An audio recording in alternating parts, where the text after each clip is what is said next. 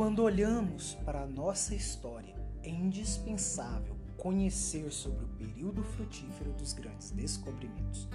O que muitos desconhecem, no entanto, é um personagem que foi professor dos príncipes portugueses, criador de instrumentos de correção de rota que impulsionaram as empreitadas ao mar, e que inscreveu não só o seu nome, mas o da matemática na história das épicas viagens.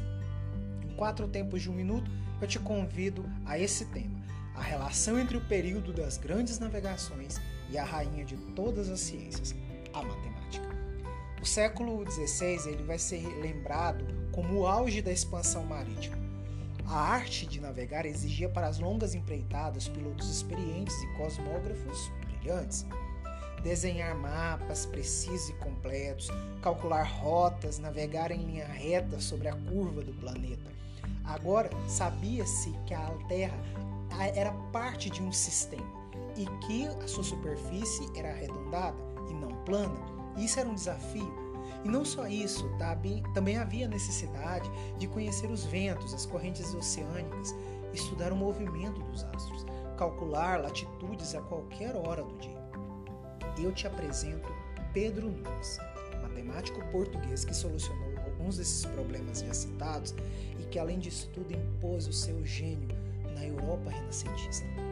Em seus mais de 60 anos, Pedro Nunes ganhou respeito não só da comunidade científica de sua época, mas da corte portuguesa, porque foi o primeiro a apresentar estudos e roteiros práticos compreensíveis para a curva loxodrômica, essa curva de nome complexo, ela foi aplicada antes por Mercator na cartografia e teve um grande impacto na navegação marítima, pois ela conciliava a realidade esférica do globo e uma navegação em linha reta.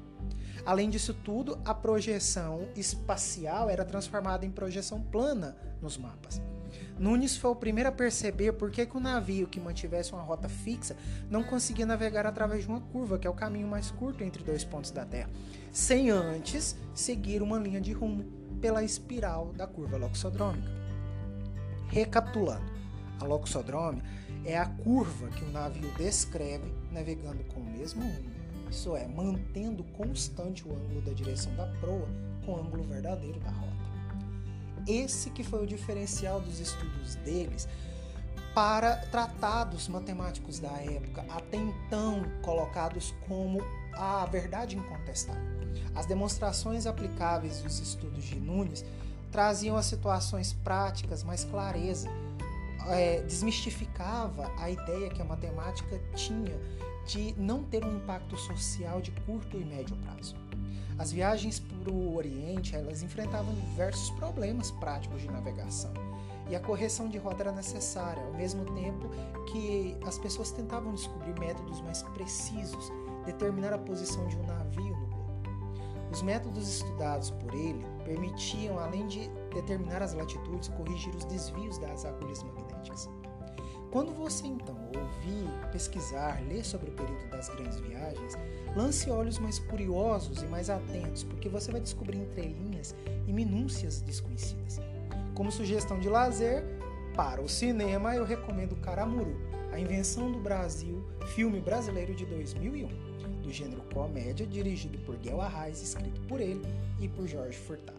O seu Aramate se passa em quatro tempos, e o seu tempo de se tornar melhor que antes passa pelo agora.